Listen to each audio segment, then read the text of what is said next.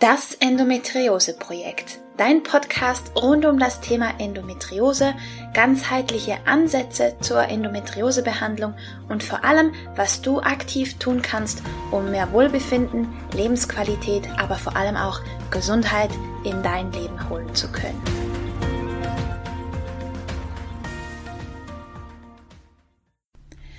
Hallo und herzlich willkommen zu einer weiteren Folge von Das Endometriose Projekt.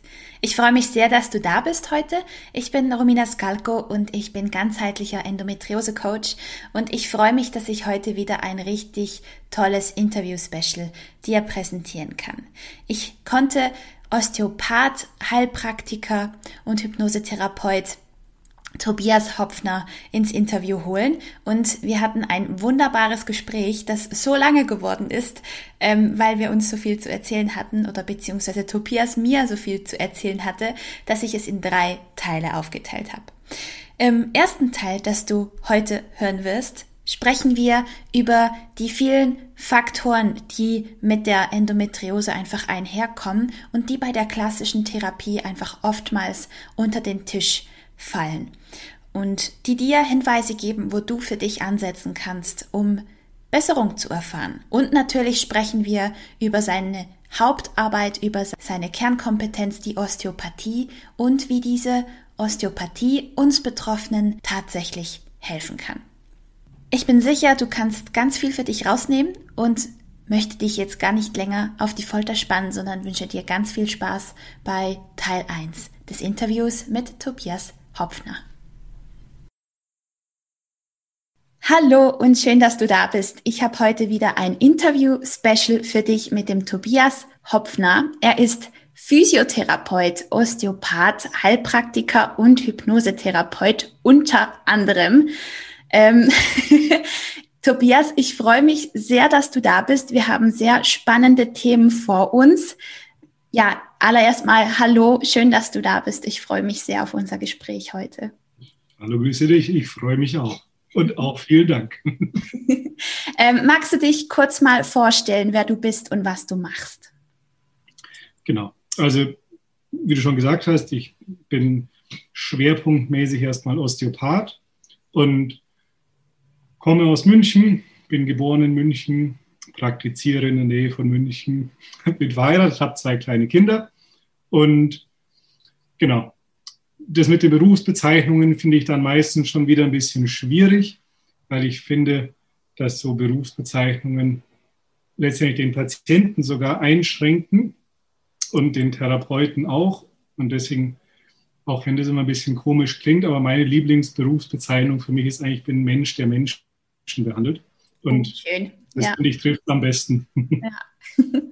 Das kann ich nur bestätigen. Deswegen ähm, bezeichne ich mich als ganzheitlichen Coach, weil mir das auch einfach genug Spielraum lässt mit, der, mit den Anwendungsmöglichkeiten, sage ich jetzt mal. Genau, okay. Also als Mensch, der Menschen behandelt, mhm. was machst du, wenn jetzt eine Frau mit Endometriose oder Verdacht auf Endometriose zu dir kommt? Auch da bin ich schon mal immer so Endometriose ist erstmal eine Diagnose. Und auch die, eine Diagnose reduziert einen Menschen immer auf eine Sache und nimmt damit auch wieder im Prinzip den ganzen Menschen erstmal raus. Das heißt, wenn wir hören, jemand hat Endometriose, da denken die meisten, die es kennen, an Verwachsungen und Schmerzen im Bauchraum. Aber der ganze restliche Mensch, die restliche Frau wird dann eigentlich erstmal vergessen. Das heißt, ähm, wir fragen oft, Patientinnen, ob sie dann Befunde und so weiter mitbringen sollen. Und sage ich, ja, das ist nett, das schaue ich mir auch alles gern an. Aber da interessiert mich einfach noch viel mehr. Und das heißt, natürlich, wenn es eine Operation gab, schaut man sich halt mal die Befunde an. Wenn es Beschwerden gibt, höre ich mir die Beschwerden an. Aber dann habe ich mittlerweile einfach auch schon so viele Patientinnen erlebt, dass man schon sagen kann, das ist halt einfach ganz sicher nicht nur körperlich, sondern hat auch ganz viele andere Faktoren und einfach ganz viele Patientinnen immer die Fragestellung ist, wo, wo in ihrer Krankheitsphase stehen die denn? Sind die da gerade noch irgendwo am Anfang in, in einer Verzweiflung und in einer schulmedizinischen Mühle, wo es gerade nur Pille oder Operation gibt? Oder sind die vielleicht in ihrem Prozess schon einfach deutlich weiter, wo sie sagen so, hey, Entspannung und Ruhe und Ernährung und was jede Frau dann für sich einzeln herausfindet. Und genau, das ist dann immer schon mal der, die erste innere Frage, wenn ich meine Patienten, wenn sie hier vor mir sitzen, oder meine Patientinnen, was machen wir denn?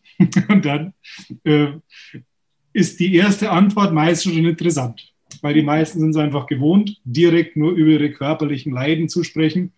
Und wenn man dann mal einfach zuhört und nicht sofort auf jeden kleinen Finger, der einem gereicht wird, anspringt und ähm, sondern einfach mal die Patientinnen reden lässt, dann merkt man relativ schnell, wo sie, wo sie stehen. Und da versuche ich sie dann abzuholen. Ja, sehr genau. schön. Also aus eigener Erfahrung, ich habe ja selber auch Endometriose, ich kann das nur bestätigen, dass das halt wirklich sämtliche Lebensbereiche betrifft oder betreffen kann, die man sich nur vorstellen kann. Und es kommt halt auch immer auch darauf an, was für einen gerade am brennendsten ist von der Problematik her. Hat ja auch nicht jede die gleichen Symptomatiken. Es wird ja nicht ohne Grund als Chameleon bezeichnet. Genau. Ähm, du hast jetzt verschiedene Faktoren angesprochen. Ähm, magst du da noch drauf eingehen, welche anderen Faktoren da auch ähm, mit oder für dich ein, mit eine Rolle spielen bei Endometriose?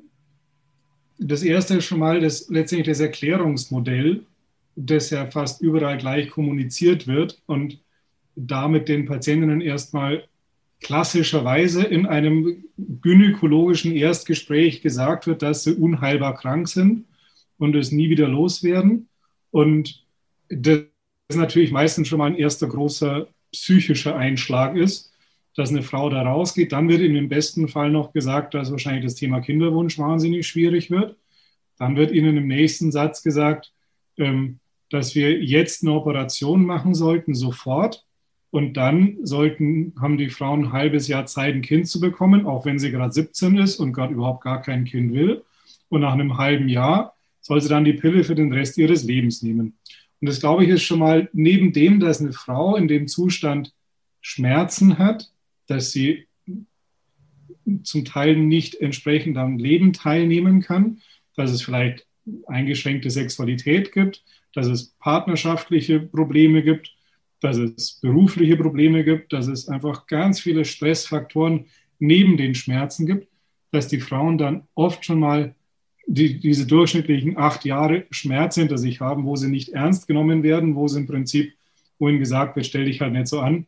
Und ich glaube, da ist erstmal vor allem am Anfang ganz viel abholen und sagen, ich nehme dich jetzt erstmal so an, wie du bist und ich höre dir zu und ich glaube dir das, was du sagst. Und ich, ähm, ja, und dann eben genau das, was du gerade schon gesagt hast, auch dieses Chamäleon, den Frauen zu sagen, es ist aber alles möglich. Es kann sein, dass der Befund furchtbar schlecht ausschaut, aber das hat für dich keine Bedeutung. Und der Befund sieht super gut aus und es kann dir aber trotzdem schlecht damit gehen. Und genau, das heißt eben dieser ganz normale Wahnsinn, ähm, der da kommuniziert wird, den erstmal aufzuarbeiten. Dann glaube ich schon, dass es auch bei vielen Ernährung eine Rolle spielt. Ähm, aber auch Patienten, da spielt es gar keine Rolle. Die versuchen alles Mögliche zu ändern und es passiert gar nichts. Dann glaube ich ganz fest, dass das Thema Stress eine Rolle spielt. Warum sollten diese Endometriose-Herde entzünden und bei anderen nicht? Ähm, dass das wahrscheinlich die Unterdrückung des eigenen Immunsystems durch diesen Stress, des eigenen Hormonsystems durch den Stress eine Rolle spielt. Ähm, dann glaube ich schon auch so das Thema, sich selbst anzunehmen und das Thema Weiblichkeit. Ganz viele, die halt einfach funktionieren müssen in ihrer Vorstellung, die zu funktionieren haben und wo so eigene Bedürfnisse ganz weit hinten stehen ähm, ich erlebe immer wieder, dass, ja, dass, dass Frauen sich da selbst schuldig fühlen und schlecht fühlen, weil sie dann Arbeitstage verpassen, Schultage verpassen, falls Kinder da sind, sich doch um die Kinder und um den Haushalt und den Mann um alles kümmern müssen und warum kann ich das nicht? Und genau, also ich glaube, dass die Psyche schon echt ein riesen, riesen, riesen Faktor ist. Und was nämlich dann im Umkehrschluss auch die fast alle Patientinnen, egal ob Endometriose oder in Anführungsstrichen mit den, diesen normalen Menstruationsbeschwerden, die es ja auch nicht gibt, ähm, die dann sagen, naja, aber wenn ich weniger Stress habe, tut es weniger weh. Das ist doch schon mal, das ist, glaube ich, ist eine Aussage, die ich durch die Bank höre. Aber ja, aber dann, daran können wir uns doch mal festhalten. Also das ist doch schon mal ein guter Anfang. Guter Ansatzpunkt, ja. Genau. Ich mag mich fast nicht, ich traue mich fast nicht, dich zu unterbrechen, weil du jetzt schon so viel Wertvolles gesagt hast und ganz am Anfang, ich glaube, ich habe noch nie einen Mann erlebt, insbesondere einen Mann, der ähm, meine Leidensgeschichte und ich glaube, die von wirklich über 90 Prozent aller anderen Betroffenen so passend und treffend zusammenfassen konnte. Also man merkt wirklich, dass du deinen Patientinnen wirklich gut zuhörst. Also bin schon mal ein bisschen geflasht hiervon. Vielen Dank dafür. ähm, dann das nächste, was du angesprochen hast, ist Ernährung. Magst du da kurz darauf eingehen, worauf du achtest oder wo du festgestellt hast, welche Stellschrauben so bei denen, die eine Ernährungsintervention fruchtet, sag ich mal, was da am meisten Erfolg zeigt? Ich bin bei dem Thema Ernährung oder ich bin eigentlich bei fast allen Interventionen total vorsichtig. Und ähm, ich mache natürlich hier meine Osteopathie, ich mache die Hypnosetherapie, ich mache die Hormone, ähm, aber ich überlasse Frauen auch trotzdem ganz, ganz, ganz viel Eigenverantwortung, weil ich glaube, dass es ohne der überhaupt nicht funktionieren wird. Und ich glaube, vor allem auch in der Endometriose gehen ganz viele eben diese klassische Karriere, gehen zum Arzt, es wird ihnen ganz genau gesagt, wann sie was zu tun haben und dann ist man schön in der Opferrolle mhm. und hat einfach gar keinen eigenen Beitrag geleistet. Und ähm, ich, ich, empfinde es auch sogar andersrum, wenn man dann zu Patientinnen sagt, jetzt lass doch mal Gluten weg und schau, wie es dir dann geht. Und dann kommen die nach einer Woche wieder und dann ähm, kommt fast vor, voll, ich habe jetzt eine Woche nicht gegessen und es ist überhaupt nicht besser.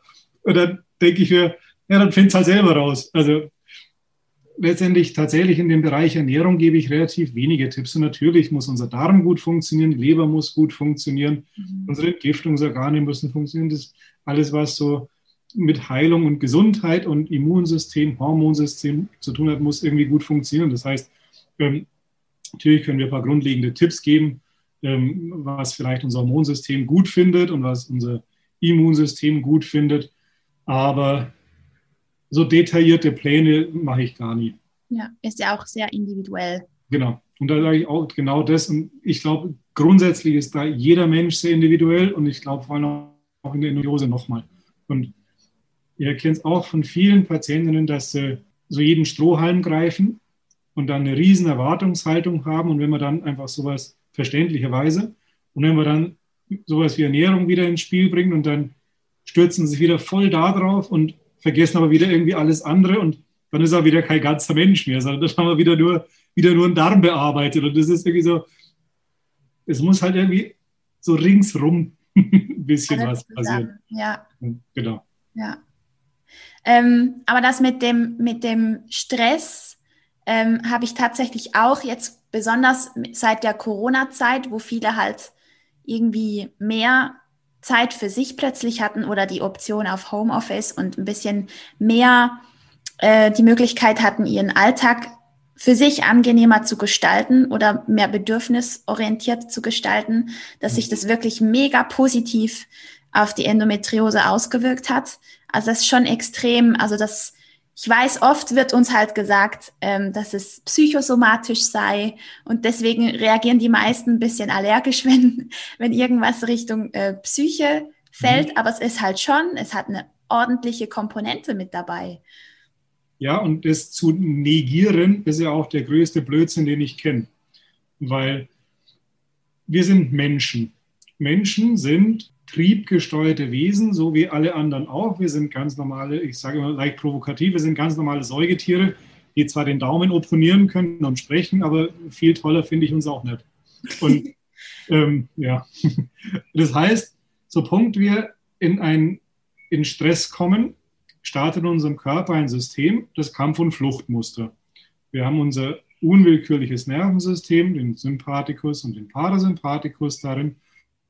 Und der Sympathikus ist ein richtig schön greifbares Nervengeflecht in der Brustwirbelsäule.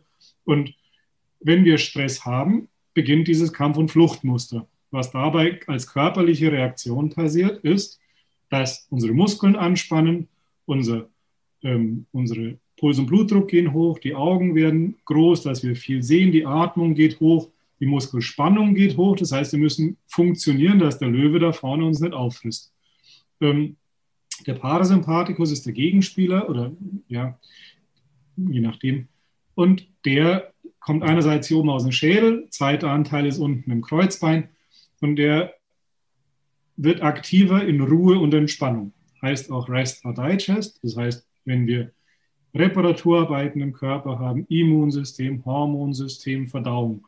Und jetzt sind wir schon wieder nämlich bei der Frage schon von vorne auch, inwieweit Ernährung ähm, vielleicht einen Einfluss drauf hat. Und natürlich, wenn wir uns stressen, ist unser Darm erstmal weniger funktionell, weil wir einfach Thema Verdauung, wenn der Löwe vor mir steht, ist gerade wichtig. Sonst frisst der Löwe mich auf und dann muss der verdauen. Aber in dem Moment, wo der Löwe vor mir steht, muss ich funktionieren. Das heißt, diese ganzen Reparaturarbeiten, Hormonsystem, Immunsystem, im Prinzip ganz viele Sachen, die bei der Endometriose interessant und spannend sind, genauso wie Muskelspannung, sind im Stress erhöht.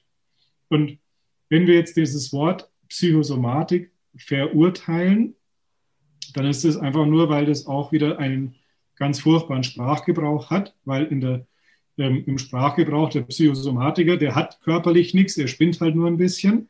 Es stimmt halt nicht. Und letztendlich dem Neuroleptika oder irgendwelche, irgendwelche ja, Antidepressiva und was ihm eigentlich gegeben wird, zu geben, es gibt halt keinen Sinn, sondern vielleicht sollte man einfach einfach ein bisschen weniger Stress haben. Und ähm, ja, unser aktuelles Leben ist halt nicht mehr artgerecht. Das muss man leider so sagen. Das würde kein Tier mitmachen, was wir da tun. Und ja, wir machen das halt. Und deswegen, wie du sagst, Corona war unter dem Aspekt toll.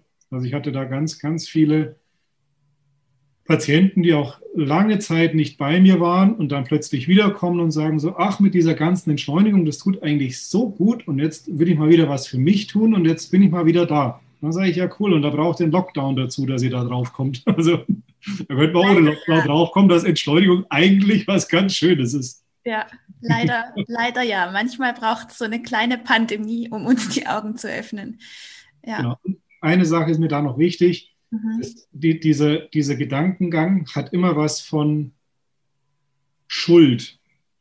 Und es hat nichts mit Schuld zu tun, sondern ähm, ich glaube, in der Vergangenheit zu leben gibt relativ wenig Sinn. Sich da jetzt immer zu denken, mein Gott, und hätte ich doch mal und naja, es ist vorbei. Das heißt, wenn wir jetzt erkennen, wie vielleicht Dinge auf welchen Wegen entstanden sind, und man dann sagt, naja, aber jetzt erkenne ich, dass ich da vielleicht einen Weg gegangen bin, der, den ich halt da nicht als in Anführungsstrichen falsch erkannt habe. Aber jetzt ändere ich ihn, weil ich merke, dass es vielleicht anders für mich besser ist. Dann schauen wir ab jetzt nach vorne. Und genau. Ich sage das auch zu so, so vielen Patienten, wir können nur genau jetzt was machen. Wir können in der Vergangenheit nichts machen, können in der Zukunft nichts machen, wir können genau jetzt. Genau. Und wenn es jetzt nicht klappt, kann ich mir vornehmen, dass ich es morgen mache, aber jetzt wäre vielleicht besser. ja, ja, absolut. Du hast jetzt schon mehrmals auch die, ähm, die Osteopathie angesprochen. Inwiefern kann denn die Osteopathie bei der Endometriose helfen?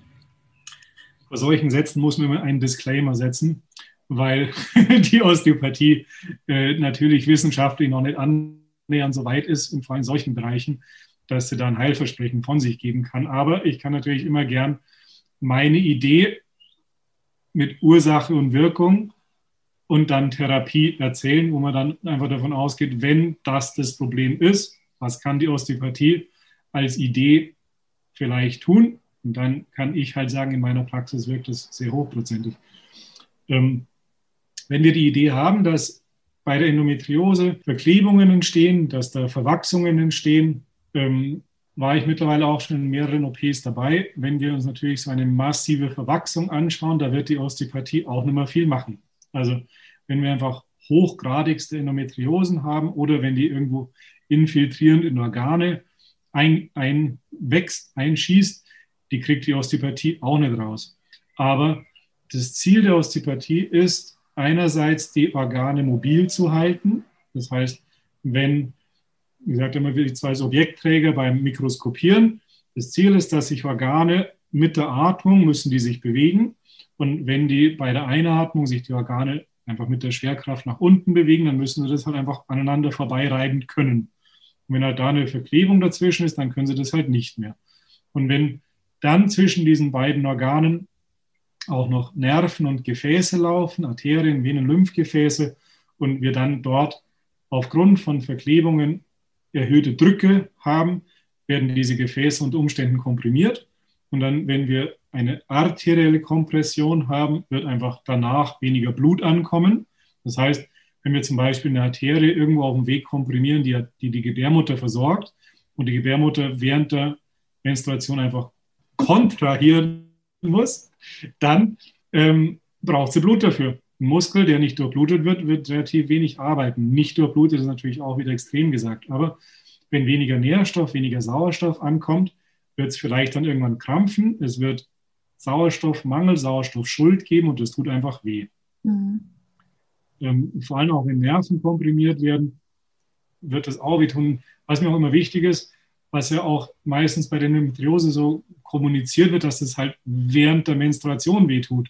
Also ich habe ganz viele Patienten, die haben ständig Beschwerden. Und das ja. ist auch nicht nur so, das tut halt fünf Tage weh, wenn es blutet, sondern das tut ständig weh. Und kann bis zu jedem Tag den ganzen Tag wehtun, ja. Ja, also ich habe immer das Beispiel und ich darf das auch erzählen. Ich habe eine Patientin, die wird aktuell täglich mehrfach ohnmächtig vor Schmerz. Und das müssen wir, da, da kann man jetzt dann sagen, in Endometriose sind halt die Frauen, denen sie halt beide, wenn sie ihre Tage haben, wehtun sollen.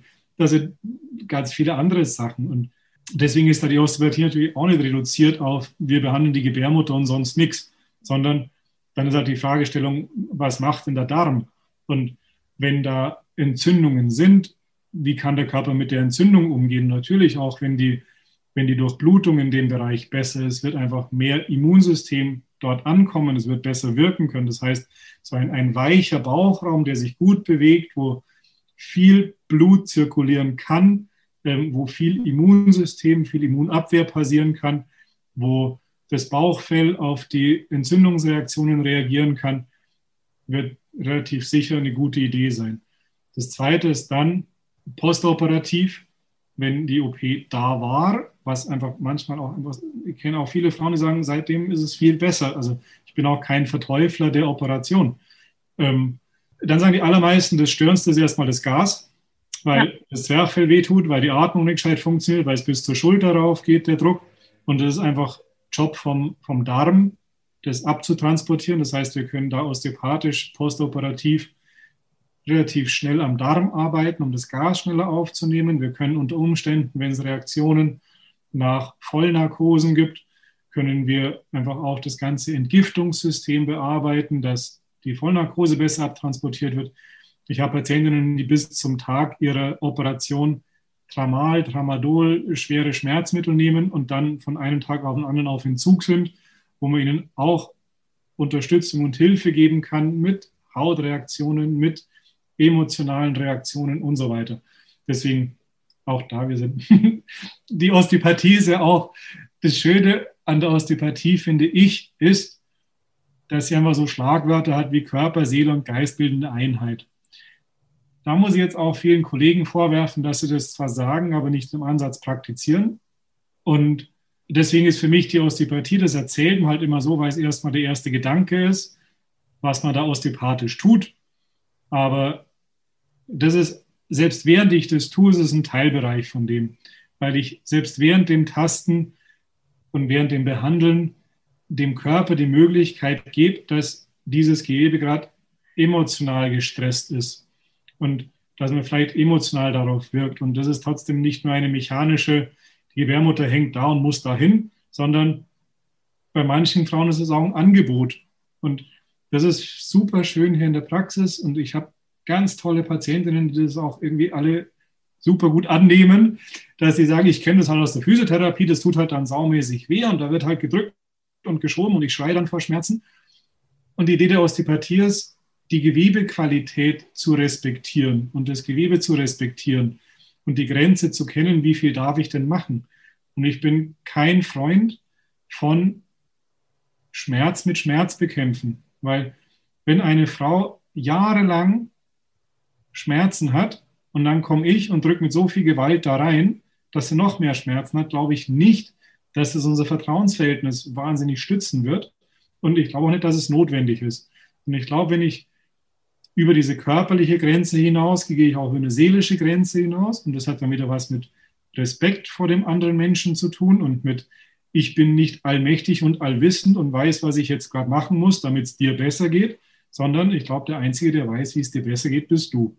Und wenn ich von deinem Gewebe eine Antwort bekomme, die mir sagt, hier reicht's, dann sollte ich das gefälligst respektieren. Jawohl. Ja. Wunderbar gesagt, ja. Ja.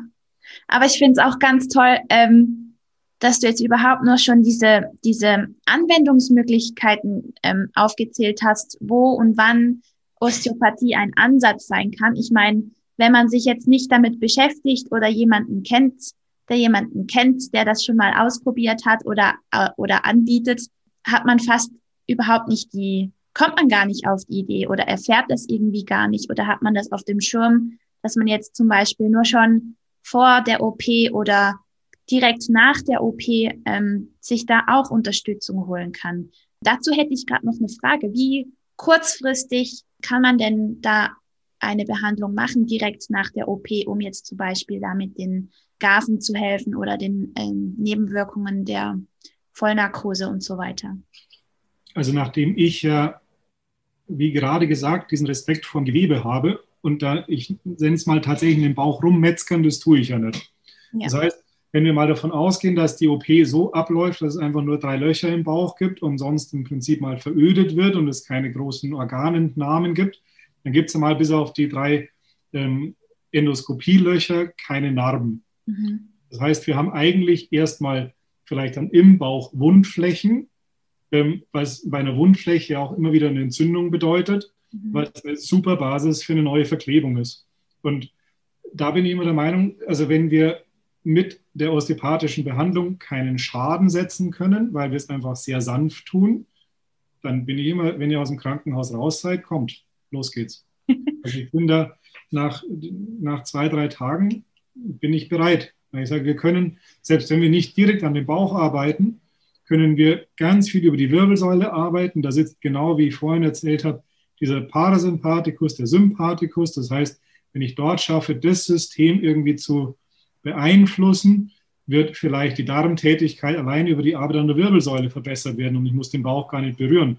Oder wenn ich am Kreuzbein arbeite, dass der Unterbauch besser ver- und entsorgt wird. Oder wenn wir davon ausgehen, dass wir das Zwerchfell behandeln können, dass die Drainage nach oben gut funktioniert. Mhm. Das heißt, wenn, selbst wenn da eine Frau sagt, ich habe aber Respekt davor, dass du meinen Bauch anfasst, müssen wir auch nicht. Wird zwar wahrscheinlich nichts passieren, aber wir müssen auch nicht zwingend dahin fassen. Und dann ist ja genau das Problem, sind ja dann häufig auch im Nachgang, dass es dann eben wieder Ver Verklebungen gibt, mhm. dass es unter Umständen Probleme mit den Narben gibt und wo ich sage, da können wir doch sofort was tun und auch die Frauen selbst zu ermutigen und zu sagen, du wirst ganz schwer da was kaputt machen. Also ich hatte da eine sehr pragmatische Lehrerin in meiner Physiotherapieausbildung und die hat mich da für mein Leben geprägt ähm, weil so die Angst von Physiotherapeuten ist immer zum Beispiel nach Hüftoperationen mit künstlichen Hüften, dass die halt irgendwie rausspringt und luxiert. Und der hat dann immer zu uns bei manchen Sachen hat sich gesagt, wenn es das nicht aushält, war es eh nicht wert. Und das ist ein sehr pragmatischer Ansatz, aber auch als Beispiel, Stuhlgang macht einen wahnsinnigen Druck im Bauchraum. Das heißt, das, was eine Frau postoperativ auf dem Klo vollbringt, ist wahrscheinlich ein vielfach höheres an Druck als das, was ich, noch, was ich mit meiner Osteopathie mache. Das heißt, wir müssen immer ein bisschen in Relation setzen und sagen, was tue ich denn, mit wie viel Kraft tue ich das und wie sieht der Alltag aus. Und letztendlich, wenn die Frau nicht mehr aufs Klo gehen darf, dann können wir darüber diskutieren, ob ich, ob ich auch nichts mehr machen sollte. Also sprich, sobald man fähig ist, ähm, wieder alleine aufs Klo zu gehen nach der OP, ja, genau. kann man zu dir kommen. Okay, super. Sehr schön. Das war der erste Teil des Interview-Specials mit Tobias Hopfner. Ich hoffe, du konntest ganz viel für dich mitnehmen. Und wenn du mit Tobias in Kontakt treten möchtest, mit ihm telefonieren möchtest oder eine Behandlung bei ihm buchen möchtest, dann findest du alle Kontaktinformationen von Tobias in den Show Notes. Und mich würde interessieren, was du für dich aus dieser Folge mitgenommen hast. Lass es mich gerne wissen, schreib mir oder Hinterlass mir ganz einfach eine Rezension, wenn dir der Podcast gefallen hat und teile ihn ganz fleißig mit Frauen oder anderen Betroffenen, die von diesem Wissen ebenfalls profitieren könnten. Ich wünsche dir jetzt einen wunderbaren Tag und alles, alles Liebe und freue mich, wenn du bei der nächsten Folge ebenfalls wieder mit dabei bist. Bis dann!